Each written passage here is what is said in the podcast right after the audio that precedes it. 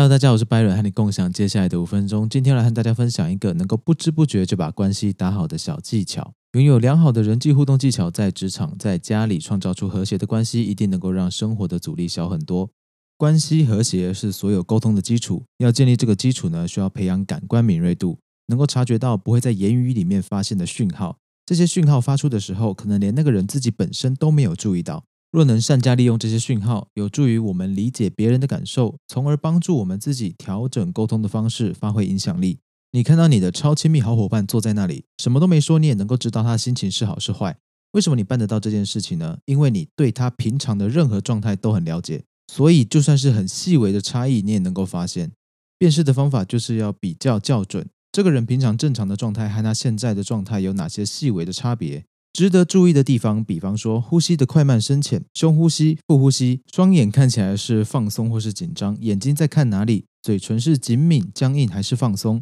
手势、双脚的状态、身体的姿势、肩膀的状态、讲话的音量大小、声调高低，还有快慢等等，都是很好能够观察和平时差别状态的地方。所以，我们碰到不熟悉的对象，试着观察对方在轻松的心情下，他会是什么样的状态。在聊天的过程里面，谈到不同情况的时候，他的心情有变化的时候，他会有什么样细微的信号差异？然而，因为每一个对象他都是独一无二的，所以对每个人的精确理解，你都需要用心观察，没有万用的公式。有些人生气的时候会抱胸，但像我自己抱胸的时候，只是因为这样感觉比较自在。同样的信号代表的意思不一定相同，所以才会需要校准比较不同的人的正常状态是什么样子，避免判断错误。当然，不要看到明显生气的人还去招惹人家，那真的是不长眼。敏锐度培养起来，用在职场上就可以知道同事是不是真的同意你的意见，自己的行动需不需要调整，使彼此的关系能够更加和谐。前面说过，和谐的关系可以减少很多的阻力。除了培养感官敏锐度这个长眼的能力，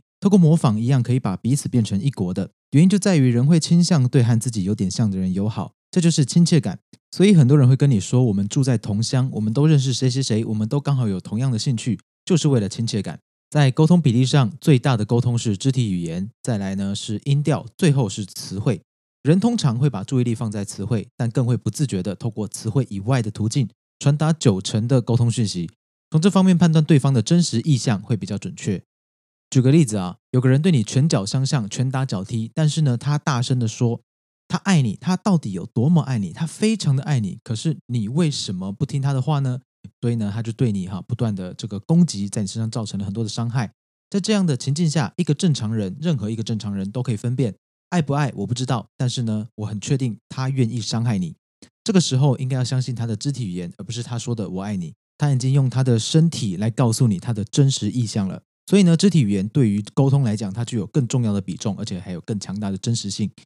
反过来说，肢体语言用在沟通上，它将会更加的有力。所以我们要怎么样透过肢体语言默默的创造亲切感，或至少让人不反感呢？我们可以透过适当的模仿来传达亲切的讯息。途径有三种：首先，跟镜子一样的镜像，他用右手托腮，你就用左手托腮；再来是匹配，对方翘右脚，你也是翘右脚；最后是交叉匹配，对方在伸懒腰的时候，你也可以拉拉筋。可以模仿的目标有姿态、动作、呼吸类型、表情、眼神交流，还有服装风格。注意不要在别人表达的时候模仿对方的手势，你会打断别人的表达，这很不礼貌。如果呢你做得到的话，说话的速度和音调也可以同步对方。最后呢就是说话的内容了，表达的方式、用词，聊到共同的兴趣爱好，对方使用的动词，都是我们可以去模仿的内容。动词的意思是这听起来不错，这看起来不错，这感觉起来不错，这就有了听觉、视觉、感觉三种不一样的思维方式。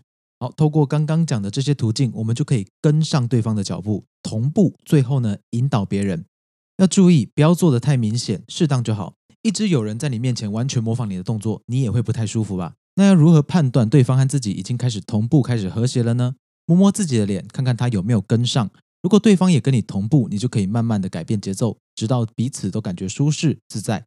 或者你想要结束对话，你也可以主动开始收拾东西，引导对方跟着结束对话。当可能需要打破和谐的时候，可以简单的做出中断行为，比方说去上个厕所，去抽根烟，让大家有个缓冲的时间，让子弹飞一会儿。